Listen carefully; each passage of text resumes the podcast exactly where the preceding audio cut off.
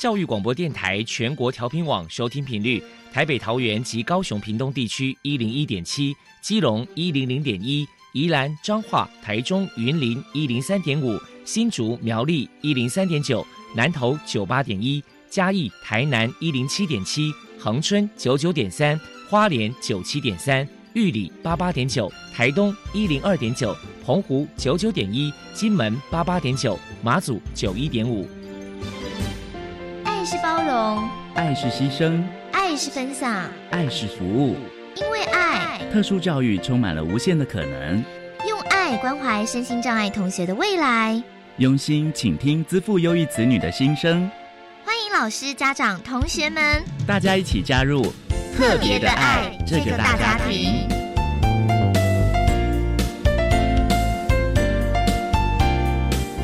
本节目由教育部学生事务及特殊教育司指导，国立教育广播电台监制，欢迎收听。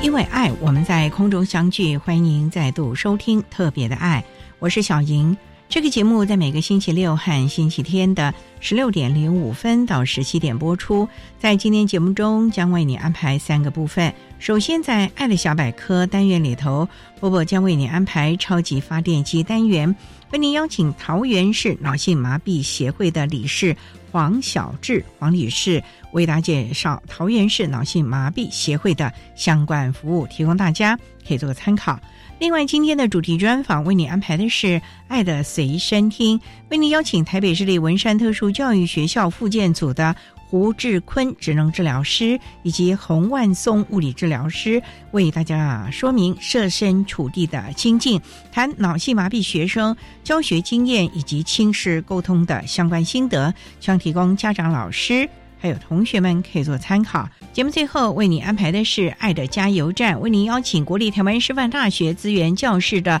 苏宗祥辅导老师，以及国立台北教育大学特殊教育研究所的邱宇峰同学，为大家加油打气了。好，那么开始为您进行今天特别的爱第一部分，由波波为大家安排超级发电机单元。超级发电机，亲爱的家长朋友，您知道？有哪些地方可以整合孩子该享有的权利与资源吗？无论你在哪里，快到发电机的保护网里。特殊教育网网相连，紧紧照顾你，一同关心身心障碍孩子的成长。Hello，大家好，我是 Bobo。今天的超级发电机，我们特别邀请到桃园市脑性麻痹协会的理事黄小智小姐。黄理事呢，本身是一名脑性麻痹的朋友，目前呢已经在协会担任理事三年多的时间。当他在交通大学念书的时候，他曾经以大学生的身份发表国际论文，当时他也是台湾第一位在国际论坛发表论文的脑性麻痹学生。那接下来，我们就请他来跟大家介绍一下协会的相关服务。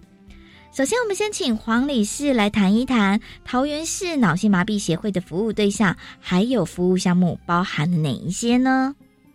我们基本上，我们服务的对象大部分都是脑性麻痹患者。有关于脑性麻痹患者的医疗跟教育咨询，还有就业咨询，还有救养的咨询等。因为疫情的关系，协会取消了许多大型的活动。可是，在过去这段期间，还是有限度的举办了一些活动，与人们互动交流。我们请黄理事来跟大家介绍一下。我们协会基本上因为疫情的关系，活动也取消很多。比方说游泳课啊，CP 天使效应，再来就是露营活动都取消。可是挑几个比较不会有很多人聚集的活动，比方说太古啊、路跑，还有辅助运动会，想要让脑性麻痹者还是有融入社会的感觉。这样，比方说像是太古的活动，因为太古的活动我们也是。第一次举办，在这个过程当中，其实有一些极重度的脑性麻痹的成人，当他们家长带他出来这些活动的时候，家长给我们的回馈就是可以透过打太鼓。虽然是教比较简单的音乐，但是可以透过这个节奏，可以让极重度的脑性麻痹者手感觉有运动到，也可以去享受音乐的节奏。还有就是水上摩托车，透过退休的蛙人部队陪伴我们在海上，让我们享受水上摩托车的快感。然后还有一个是路跑，我们想要让脑性麻痹的，就是透过休闲辅具助跑车，然后跟一般人一起有社会融合的感觉，所以我们就会让他用各种休闲辅具或者是生活辅具，让脑性麻痹者一起参与。台北的公益路跑，然后我们十二月五号，我们协会跟桃园脑麻基金会自己主办的休闲辅助运动会，除了休闲辅助外，还有很多闯关活动，是有些综艺节目那些闯关活动啊，我们都会想要让脑性麻痹者体验看看。所以我们就结合了很多治疗师跟其他理事的想法，然后主办了这个活动。过去协会曾经针对脑麻儿举办过一些特别的营队活动，我们请黄理事来分享一下。我们曾经办过。七天的夏令营啊，还办过露营，带一群脑性麻痹者到户外，然后搭帐篷、烤肉。那两天晚上就住在营区里面的。然后之前还有参加过高雄脑麻跟市职会主办的冬令营，对，其实我们活动还蛮多的。再来，我们就请您说明一下协会在新的一年有哪一些新计划呢？我们最近在筹划一个脑麻日照中心，我们不只是招收其他声音那一种，它是一个脑麻终身的教育中心。而在那个日照中心里面，不是只有照护，我们会举办很多活动。像是在日照中心里面成立一个地板滚球社，如果很多脑性麻痹者自己对地板滚球有兴趣，那我们会培养他成为地板滚球选手。这样，在那个日照中心里面有很多活动，还在筹划中。再来请教一下黄理事，如果和脑麻的朋友在日常相处上，或者是父母教养上，该注意哪一些事情呢？家里面有脑性麻痹的成员，如果是在日常相处，或者是在父母教养上，有什么要该注意的地方呢？嗯，对于脑性麻痹者，在教育阶段跟同才之间的相处是非常重要的阶段，但是。这个阶段，你要给他一个很足够的心理支持，比方说不小心被同学欺负的时候啊，你也不要过度的为学校着想太多。我所谓的学校着想太多，是因为有许多学校现在会很容易，就是怕一般生撞到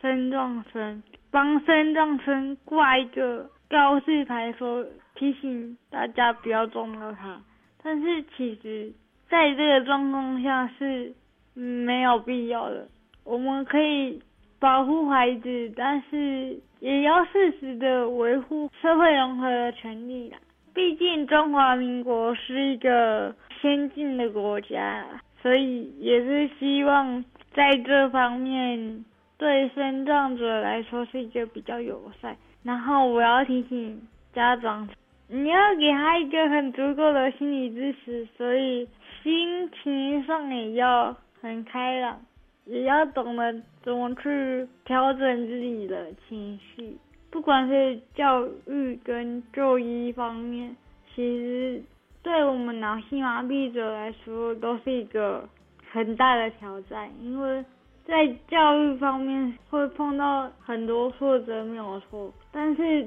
当功课压力大的时候，又要很花体力，那时候我们的体力就会一直掉，然后掉的时候。在附件方面又要怎么去维持？就是作为一个脑性麻痹者，或者是作为一个脑性麻痹者的家庭，要共同去不断的调整，才会达到良好生活。然后在就业方面，我们不只是要去工作，而是到了一个工作的环境，不要碰到挫折之后就叫就叫声音爱者回到家里。我自己觉得，就是我们被关在家里的时候，那个社会融合情况会是越来越退缩，所以我们会越来越不敢跟人家沟通，或者是不敢接电话，不敢干嘛干嘛。所以不要在任何阶段中碰到挫折，就是一直往家里逃，还是要走出社会啊，才会拥有完整的人生。这样。最后，您还有什么样的话想要传达？台湾社会现在对声音障碍者其实已经很友善了，但是台湾还有很大的进步空间，所以。我们全国人民要共同营造一个友善环境跟友善的社会。最后，非常谢谢桃园市脑性麻痹协会的理事黄小智小姐接受我们的访问。现在，我们就把节目现场交还给主持人小莹。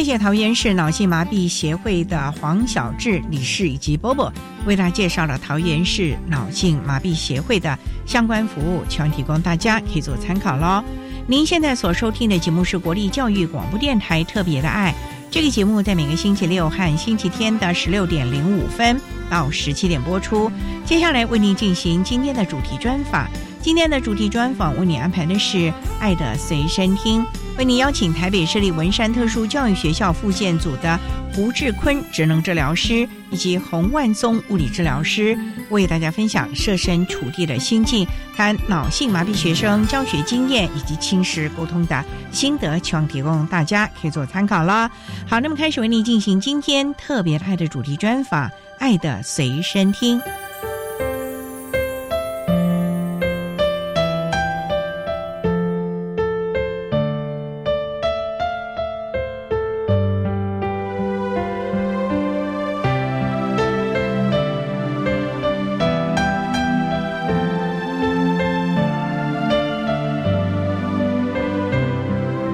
的随身听。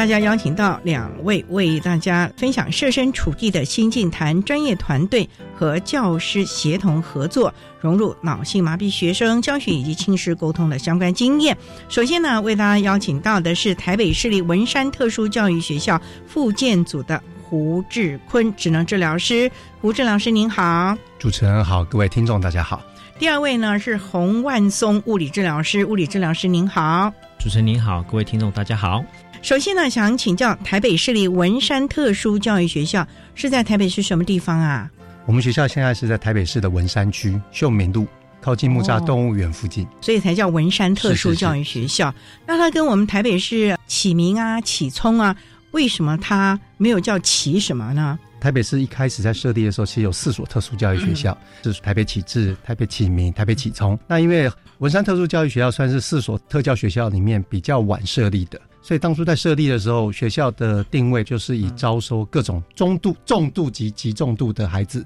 为一个目标，所以当初就并没有设定是我们要收启智还是启明还是启聪。所以文山特教在设校的时候是以多重障碍的孩子为主。所以设校的时候就直接设为特殊教育学校，所以各种障别都会到学校来。那学校像目前之前的台北启智学校，现在改名为台北特殊教育学校。所以这两所特殊教育学校在招收孩子的障碍类别上面，原则上就是不会有特定的类别，都会以多重障碍的孩子为主。所以老师们都要对各种障碍都要了解喽。基本上是因为在学校里面。想象得到跟想象不到的孩子都会在特殊教育学校里面出现。文山特殊教育学校，你们的学制是从学前一直到高中职吗？我们从幼儿一直到高职。幼儿啊，是现在的幼儿教育原则上是以三岁为主，向下延伸的。那我们学校最小会收到两岁多到三岁的孩子。两岁多哦。对，我们会收到比较小的孩子。在学校的学制里面会有幼儿、国小、国中、高职都会有。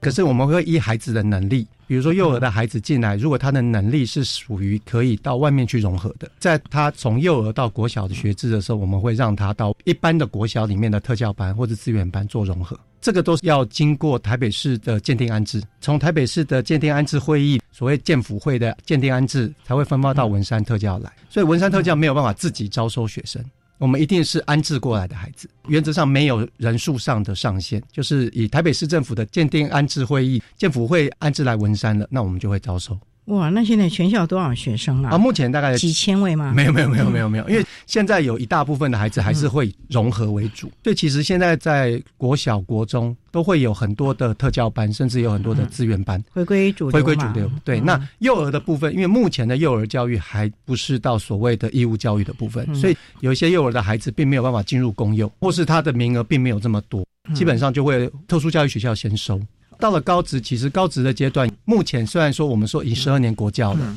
可是因为有一群孩子在目前的高职，大概都是综合职能科。那综合职能科不见得能收到这么多的孩子，或是孩子的障碍程度真的比较重，在一般职校里面的综合职能科，并没有办法给他比较适切的学习，这些孩子就会回到我们特殊教育学校来。现在学校大概只有一百八十到一百九十位孩子，一百八哦，可是老师很多哎，专团也很多耶，设备也很好哎。基本上我们是为了孩子的需求，那因为这一群孩子来学校之后需要的服务，应该相对的会比一般孩子，我觉得那是不一样的服务啦。因为这样的孩子他的障碍程度相对更重，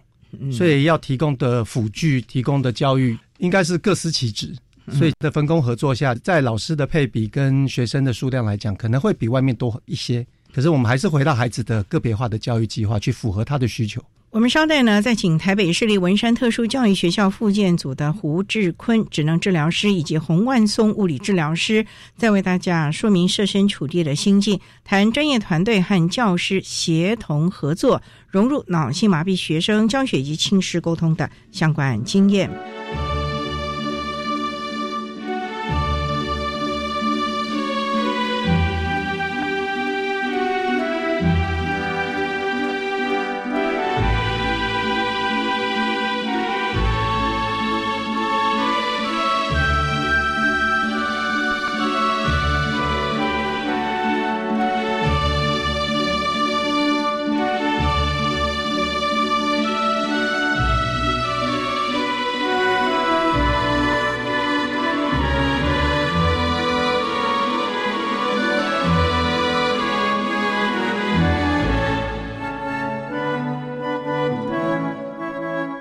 电台欢迎收听《特别的爱》。在今天节目中，为大家邀请到的是台北市立文山特殊教育学校复健组的两位治疗师，分别是。胡志坤职能治疗师以及洪万松物理治疗师为大家说明设身处地的心境，谈专业团队和教师协同合作，融入脑性麻痹学生教学以及亲师沟通的经验分享。想请教洪万松物理治疗师，是您从事物理治疗大概多久了？以目前像在学校服务已经十八年，十八年了。对。哦，那学校一个成立，你不是就对，是学校成立了第一年我就进入学校服务。你怎么没有在医院体系呢？呃，有我我在医院体系待过一年，因为我是考公职，然后分发。那想请教胡职能治疗师，您从事专产大概多久了？我到文山特殊教育学校时间跟洪治疗师是一样的，我们就是设校的时候，我们两位就同时进去的。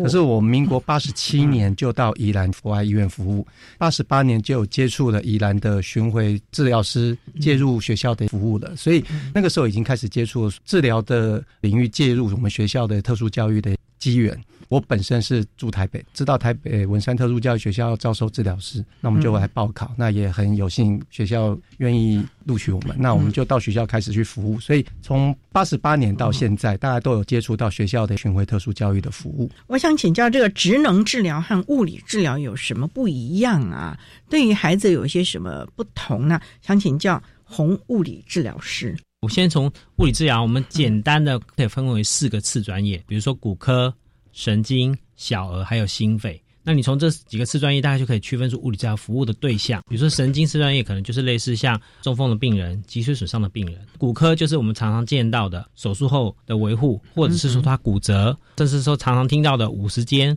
网球肘、脚踝的扭伤、膝关节置换、髋关节置换、术后病人的照顾训练，这些都属于骨科的范围。那小儿的话，就是像我们现在服务的主要对象，包括了脑性麻痹、发展迟缓。这些孩子动作上发展有困难的，或是比较缓慢的，这些都是少物理治疗介入的对象。那再来就是心肺，那心肺的话，服务的对象主要是像一些术后病人，比如说心脏置换、心肺功能比较差的病人，他需要心肺功能的复健。那这时候物理治疗师也会来介入服务。物理治疗主要就是提供非侵入性的声光、水、冷、电、热力这些物理因子，来提供病人介入的策略。帮助他们进行功能上的提升、体能这方面的提升。那常用的手法就是操作，操作手法就是治疗师的徒手治疗。再来就是教导病人做运动，甚至还会用仪器来做辅助，增进了他相关的身体机能。那想请教胡职能治疗师，那职能治疗就跟职业复健有关了吗？并不是这样，虽然说英文在翻译上面，occupational therapy，你又听起来像职业治疗，对呀。可事实上，其实职能治疗它是一个助人的一个专业啦，助人就是帮助别人。我们的目标其实是运用一些有目的性的活动，这些有目的性的活动，我们可能是有些治疗性的，是要帮助我们的个体，他身上就有些疾病，我们做一些矫正，可能他有些残障，有一些障碍的部分，我们要帮助他适应这一个生活。所以，其实我们会以活动为主。那你每天早上起床之后，你所有该做的所有事情，大概都是你日常生活的活动。这个在职能治疗的时候，这叫职能活动。职能治疗的角度，大概会去观察每一个人，或是去评估每一个人从早上起床之后个人的生活自理，或是他每天要碰到的一些职能活动。我们从活动的角度去看这个人在生活中有没有限制跟障碍。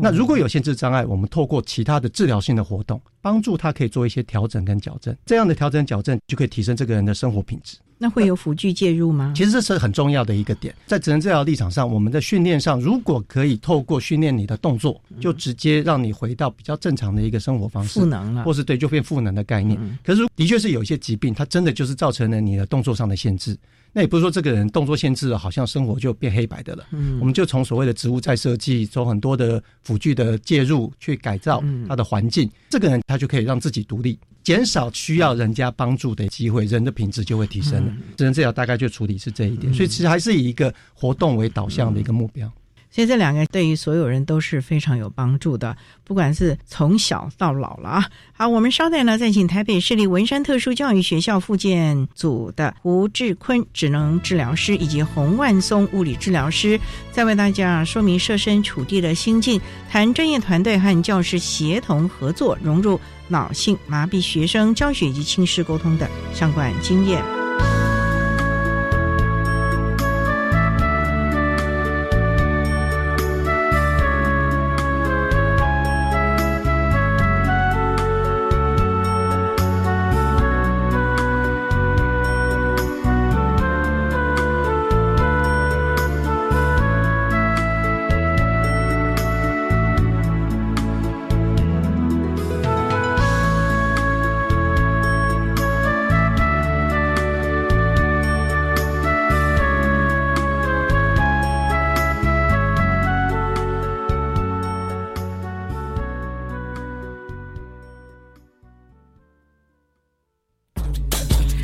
你对科技的未来想象都来自哪呢？看科幻影片啊。那科技可以影响你什么？带来生活便利啊。那可以为你自己创造什么？我想造一个自动弹出我心情的乐器。Hello，同学，你有鬼点子却不晓得该怎么实践吗？或者你有满身的技能却没有突发灵感的梦想？来锁定收听，每个礼拜一晚上十点钟，青春创学院，丹丹主持。大家好，我是宜兰县黎明国小庄宏珍老师，我是陈惠美老师。花校社群是来自不同学校的一群志同道合的伙伴，一起为教育而努力，资源共享。社群是陪伴人也被陪伴的群体，从参与的历程中互相协助。我们携手一起，形塑教师共学文化，在自己的工作岗位面对问题，找到方法，透过教学实践提升自己的教学能力与精进专业素养。教育电台让您深入了解新课纲。防范流感，大家要注意：肥皂勤洗手，戴口罩，打喷嚏要用面纸或手帕遮住口鼻，或用衣袖代替。跟别人说话尽可能保持距离一公尺以上。有类流感症状应尽速就医，在家休息，不上班不上课哦。防治做得好，流感不打扰。以上广告是由疾病管制署提供。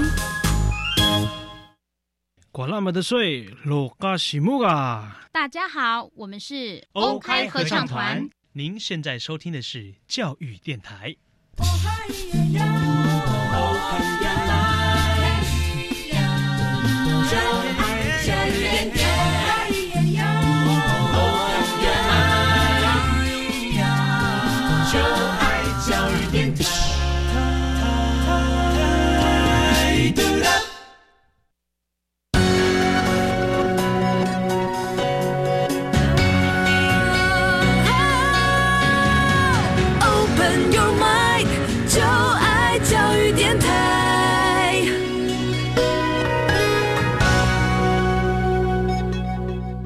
电台欢迎收听《特别的爱》这个节目，是在每个星期六和星期天的十六点零五分到十七点播出。在今天节目中，为大家邀请台北市立文山特殊教育学校复健组的两位治疗师，分别是。洪冠松物理治疗师以及胡志坤职能治疗师为大家说明设身处地的心境，谈专业团队和教师协同合作，融入脑性麻痹学生教学以及亲师沟通的相关经验。那刚才在节目的第一部分啊，两位治疗师为大家简单的介绍了职能治疗、物理治疗以及对于我们文山特教的孩子能够提供的服务。不过也想请教了，我们知道这叫做所谓的。专业团队，可是呢，学校系统毕竟还是以老师为主。你们真的是每天就要把这个孩子请到我们的治疗室，每天在那边课也不用上了吗？还是你们要告诉老师怎么样融入教学中呢？因为在文山特殊教育学校。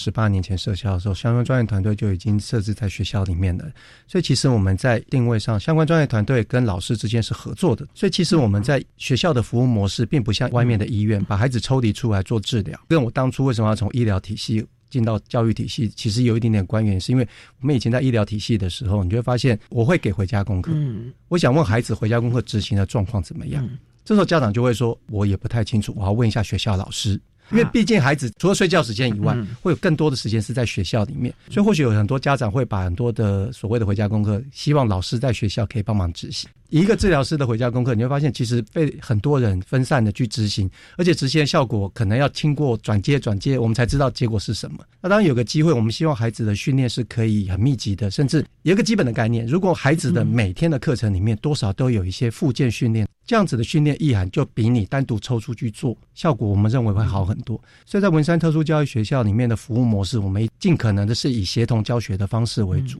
也就是说，这一堂课治疗师会进去跟老师一起合作进班哦，我们会直接进班，就是钟响治疗师到下课钟响，治疗师也跟着老师就离开。所以其实我们是跟老师一起合作，那合作的时候就会跟各个相关专业团队的专长做一些结合。比如说，我职能治疗跟老师合作的课程，可能就是所谓的知觉动作的课程，有一些职业的课程，或是有一些需要比较多操作工具的一些课程。像这样的课程，我们就会去跟老师合作。我会先去了解老师课程中大概会用到什么样的工具，上课内容会是什么。那我们也会了解孩子的能力，因为这个孩子会有他自己在学校的各管的物理治疗师、职能治疗师、语言治疗师，这三位治疗师基本上对孩子的状况会相当的清楚。嗯，所以在跟老师课程做结合的时候，我们也可能可以预测得到孩子在课程中会有什么样的困难。治疗师跟老师合作，最主要我们还是依循个别化教育计划 IEP 的目标。那我们让孩子在课程中可能有一些训练的方式，有一些辅具调整的方式，让孩子可以跟到老师的 IEP 目标，孩子的进步就可以看得到。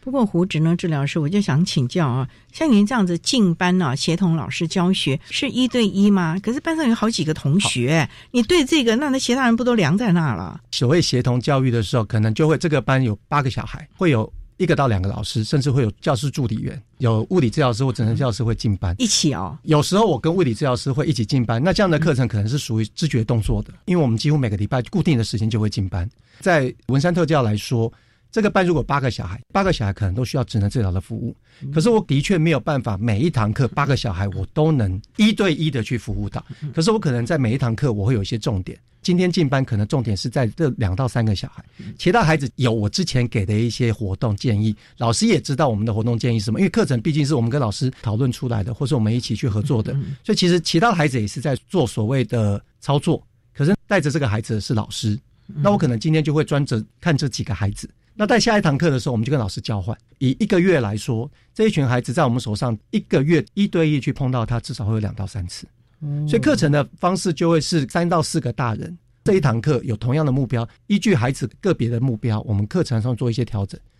对，所以其实我们并不会是把一个孩子抓到旁边去做，我们会尽可能跟到所有的孩子一起去操作，而目标上的差异而已。不过，那红物理治疗师就想请教了，因为有职能进去，又有老师，虽然有 IEP 的制度，可是还是要衡量孩子的能力。你要怎么样在现场要适时修正呢？还是要等到下一次 IEP 的时候才做修正呢？其实 IEP 的精神本来就是可以修正的。再来回归到刚刚讲说，我们的治疗过程当中活动需不需要修正？哦，当然是要随着孩子的能力变化来做修正。虽然以我们学校的孩子特性来讲，就是重度及极重度为大宗，他们的进步幅度是比较缓慢，没错。所以我们在进入到课程跟老师合作的时候呢，可能没办法一对一，但是呢。居然可以服务那么多对象的原因，是因为我今天给 A、B、C 学生服务过后，他这个活动可能可以持续的进行，可能一两周，然后让他练得精熟了。他练习精熟这段时间，我可以服务 B、C、D。我下次再进班的时候，我发现 A、B、C 这些学生已经熟了，上一次的活动他已经练习会了，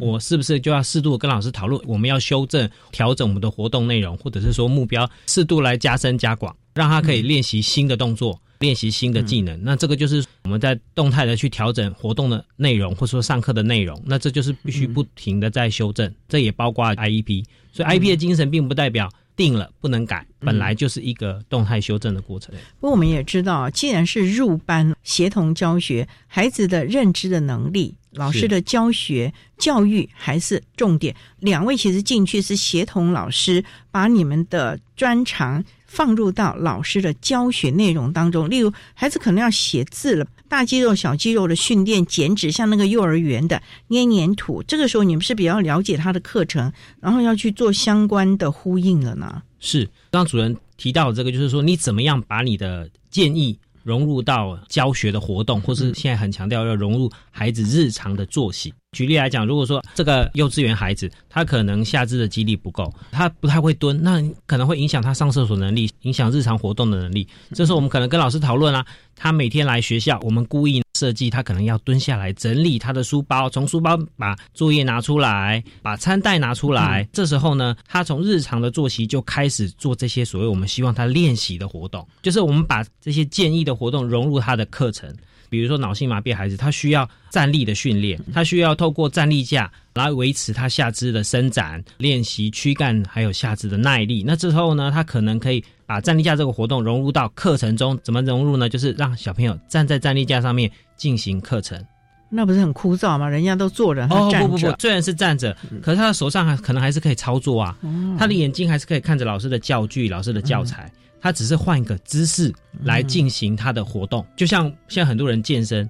常常说我没有时间健身，那这时候是可以怎么办？可能有听过，就是我们可以站着看电视，一边原地踏步，我就一样同时达到健身的效果。哦这个就是把活动融入到生活，活动融入到课程里面。对，这点很重要，否则啊，它是没有办法内化的，而且也是感觉非常枯燥乏味。我看大家都不肯去做了啊。好，我们稍待再请台北市立文山特殊教育学校附件组的洪万松物理治疗师以及胡志坤职能治疗师为大家说明设身处地的心境，谈专业团队和教师协同合作，融入脑性麻痹学生教学以及亲师沟通的相关经验。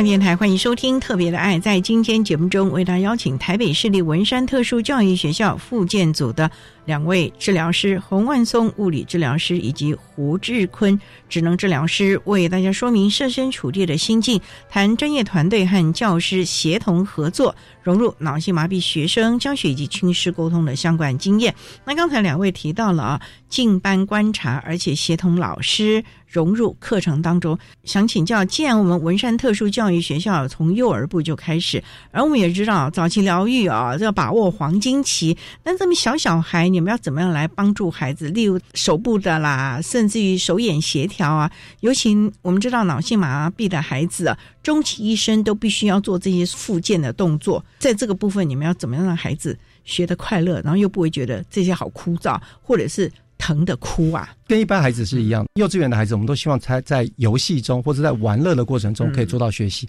其实这一点主要精神，像特殊教育学校幼儿部其实是一样的。只是的确是我们这一群孩子的动作在发展上，他有他的限制，可能没有办法很自主的或是很自由的想要做什么就能做什么，所以他可能需要很多额外的训练或是额外的一些辅具的介入。所以其实我们在介入的时候，我们还是希望回到一个课程的概念，让孩子在游戏中。这样游戏中，我们让它变得更有趣。就像刚才主持人跟洪老师提的那一点说，如果孩子的精细动作发展不好，在训练过程中，有的家长回到家就会要求小孩，你每天要做几百次的插棒，或者做几次的插棒，我重复的训练同样的动作，的确这样动作就会很枯燥乏味一点。刚才我们刚刚说，职能治疗立场，我们是以活动为目的，嗯，所以其实我们回到这个孩子日常生活的活动，这个孩子如果要训练一些捏取的动作，我们尽尽可能的回到他的动机需求。那这个动机需求就是孩子如果他喜欢吃小馒头，他喜欢吃葡萄干，因为吃是一个很强烈的动机，我们就训练孩子在捏取的动作。其实这样的东西是慢慢的回到生活里面，比让孩子做插棒。会来的更有趣，当然不是说插棒都不要做，觉得那个是做一个生活上的一个调整跟比例。所以在学校课程，就像洪老师说的，有些孩子可能需要一些知识的调整、知识的改变。刚才我们提到的协同教学的概念里面，在这个协同教学的主要的上课的人，可能是老师，也可能是治疗师。那有一些课程是治疗师，比如说孩子的知觉动作，这是物理治疗师跟职能治疗师的专业。所以我们可以给老师比较多的建议，比如说类似像体能课程或是一些动作训练附件的课程，我们可以给老师比较多的建议。可是回到教室里面，他有一些课程可能是美劳课或是一些操作课程。以一个脑性麻痹孩子为例，他可能需要做一些知识的改变，可能物理治疗师就会让孩子站在站立架上。那职能治疗师依据老师这一堂课的目标，比如说增加孩子的手部精细动作能力，那他的有一个目标就是希望他能用。指侧去捏取葡萄干。那我们就会在站立架的桌板上面，让孩子做一些，比如说捏取小珠珠，或是做一些捏取葡萄干。他有这些动机的情况下，因为孩子他愿意去操作。在用进废退的概念，会为了希望能吃到这个东西，或是做到这件事情，他就会做到这样的动作。所以这这个是我们物理治疗师跟职能治疗师在跟老师协同教学的合作调整中，我们找到一个比较好的一个平衡方式。不过呢，我们也知道脑麻的孩子啊，张力的问题啊，物理治疗师在这个部分是不是从小就要帮孩子尽量的处理这个问题？不要年龄越大，真的是糟糕了。是以脑性麻痹孩子来讲。动作的障碍是他们最蛮重要的一个主要的问题。刚主任提到的这个张力，普遍来讲，痉挛型肌肉张力特别高的这个类型是比较多的。哦，那以这类的孩子来讲，因为他的张力有时候会影响他的动作发展，甚至呃动作的进展哦。所以通常以学校孩子来讲，我们都会鼓励家长每天都要帮孩子做一些伸展的运动。在学校，比如说像体育课。上课之前，我们也会跟老师讲怎么样帮这些孩子。虽然是脑性麻痹孩子，他也是需要暖身。这时候我们可以把伸展的运动加进去，或者是怎么伸展让他比较放松，比较不容易紧张。因为当你的姿势错误，小朋友会更紧张。而且脑性麻痹孩子还有一个大家可能不容易理解，就是有些能力他国小或国中具备了，可能会走路，到了高中怎么好像能力退化啊？为什么？因为可能随着他长高了、长胖了，他原本能走路。他的下肢的肌力还能负荷，可是长高长胖之后呢，他的下肢肌力没有办法负荷，他反而走路的能力退化了。而且呢，可能随着他快速的长高，肌肉会没有办法跟着一起被拉长，所以关节会有一点挛缩。所以如果没有适当的维持各关节的角度，有些孩子本来能力还不错，甚至能走路，可能到了高值，他变高变胖之后呢，这个能力反而下降。所以你们有没有协助孩子控制体重啊？其实学校有体重控制的班级哦，有哎对，而且平常老师也都会帮忙注意小朋友的饮食，甚至提醒家长回家之后不要吃太油、太丰富了。是的，是的，对他们来讲，很多动作能力的养成是得之不易，然后又守成非常困难。尤其放个假回来哦，长假可能就又回到原地了，甚至于更退回去了。没错，所以你们每年寒暑假是不是就得？重新来过了，哎，对，其实寒暑假都是一个很关键的时刻，因为时间很长。嗯，那如果小朋友待在家的时间，如果可能都是窝着看电视，很少外出，对于他们来讲，整个体能的下降，包括刚刚讲的肌肉可能力量会下降，嗯，甚至关节的角度会丧失，都会影响他开学之后的表现。有时候老师就会发现，怎么本来上学期可以跟着大家一起走路啊，或是跟着小跑步，到了开学就不行了，可能会退化到这么快，甚至呢，有些孩子我们已经训练都可以爬楼梯了。比如引导性孩子，有一些孩子他还是有能力可以爬楼梯，训练到可以爬楼梯了，结果过了个寒暑假回来就不行了，可能连走都有问题哎，是有的，甚至还连站着他都会失去平衡。因为我们有接触过一个对象，就是他平常都已经训练到可以放手走路，走的还不错，可是放完长假回来，他会习惯性身体就要往后倒，因为他坐沙发时间很长嘛，外出的话也有轻便轮椅推着他走。所以他就习惯身体都是往后靠，一站起来呢，这样也会在他后面保护他嘛。所以他就养成这个习惯，反正他就是有的靠就靠了，他就忘记他自己可以走得很好。所以其实习习惯或者说他这些运动习惯要持续的维持住。所以家长啊，一定要弄清楚啊，不然这个之前都白费功了啊。好，我们稍待再请台北市立文山特殊教育学校附建组的。吴志坤职能治疗师以及洪焕松物理治疗师，在为大家说明设身处地的心境，谈专业团队和教师协同合作，融入脑性麻痹学生教学及亲师沟通的相关经验。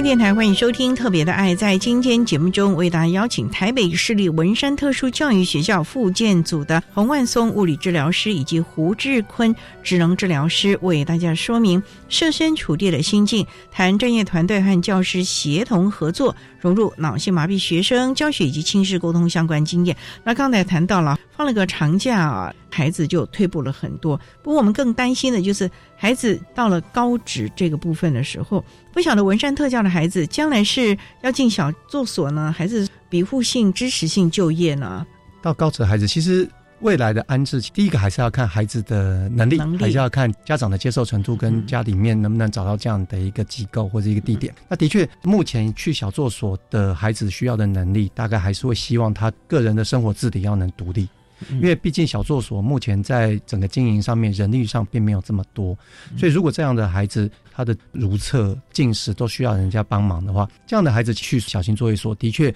就我们目前所知，小型作业所愿意接受的相对就少很多。不过现在有长照的机构，那这些长照会招收我们障碍类别比较高的孩子，那他人力配比方做一些调整。所以高职的小孩原则上就我们的课程，从我们幼稚园、国小、国中这样的训练，希望孩子的生活独立要能自理。可是的确是有很多的困难，包含他们的动作没有办法自己去如厕，他需要人家的帮忙。那我们退而求其次，我们就要让孩子尽可能提出需求。我现在要去上厕所，我需要干什么的时候，我要能表达。那如果没有办法表达的孩子，我们有动作去表示。甚至我们可以跟语言治疗师合作，可以有一些沟通辅具的使用。这种情况就不会等孩子都已经大下去了、放下去了才会发现，才会去后面做整理。所以我们还是会看孩子的能力。以现在脑性麻痹的孩子，我们能安置的地方，的确是以庇护型的机构，相对可能就比较困难。小作所可能会少部分的孩子，大部分还是属于养护型的机构为主。那这样养护型的机构，现在以台北市来说。的确都比较没有所谓的住宿型的机构，大概都是所谓日托型的机构。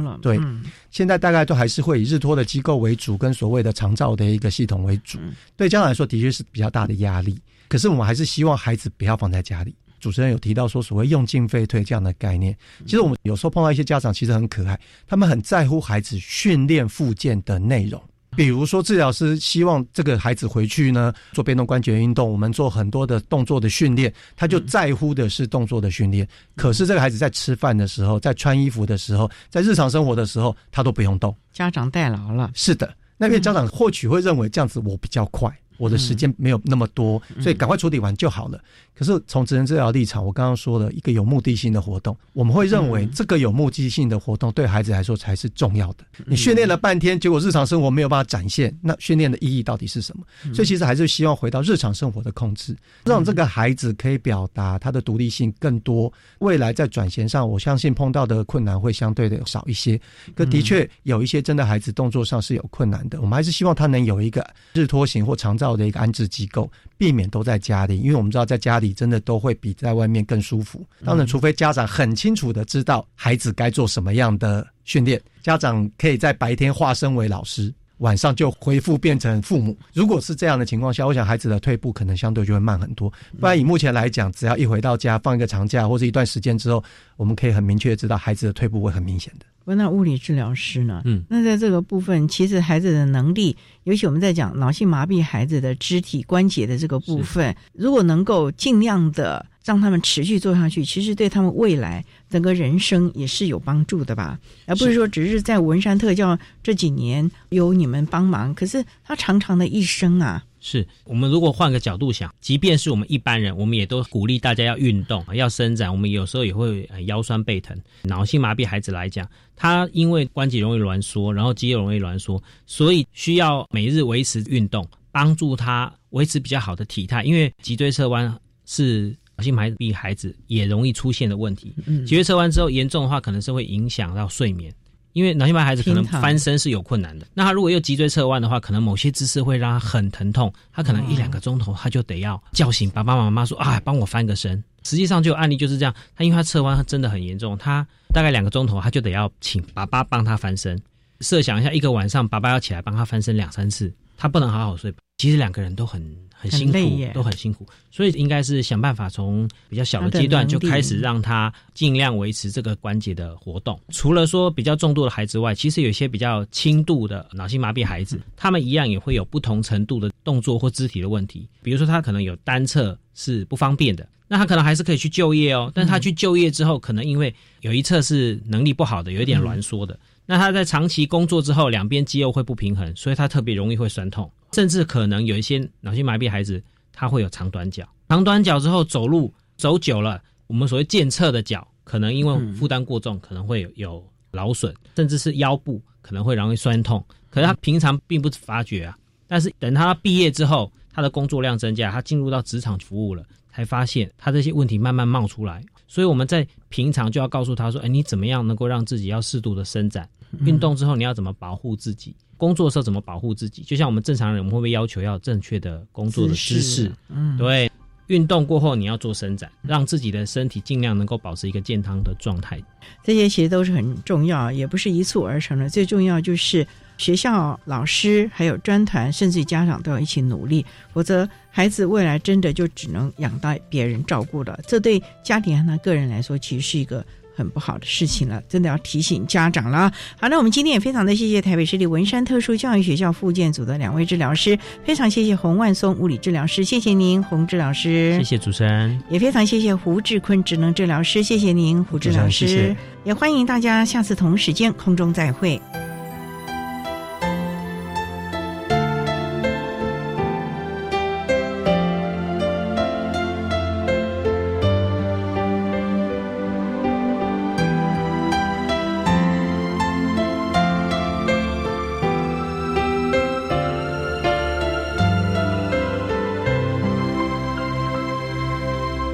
谢台北市立文山特殊教育学校复健组的胡志坤职能治疗师以及洪万松物理治疗师，为大家分享了脑性麻痹学生教学的经验以及亲师沟通的心得，希望提供大家可以做参考。您现在所收听的节目是国立教育广播电台特别的爱节目，最后为您安排的是爱的加油站，为您邀请国立台湾师范大学资源教室的苏宗祥辅导老师，以及国立台北教育大学特殊教育研究所的邱宇峰同学，为大家加油打气喽！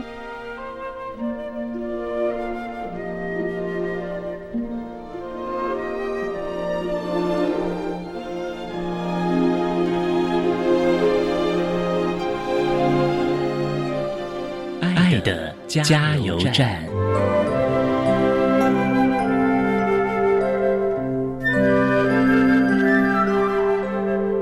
大家好，我是国立台北教育大学特殊教育研究所的邱宇峰。针对脑性麻痹的学生呢，我有几个小小的建议。第一个就是，我希望身心障碍的学生在大学的校园里面可以更加勇敢的做自己，有资源。有需求的时候，可以主动的表达自己的想法跟立场，所以我鼓励大家可以多多的在大学校园里面跟老师、跟同学相处。大家好，我是苏宗祥辅导员，我想要针对高等教育阶段脑性麻痹的学生呼吁一件事情：当我们在面对脑麻学生的时候，我们会需要给予他们更多的支持跟陪伴。他们可能对自己没有信心。但我们仍然要不断的鼓励去尝试，并且去随时的陪伴给予支持，相信他们自己也可以做到，可以跟一般的表现一样。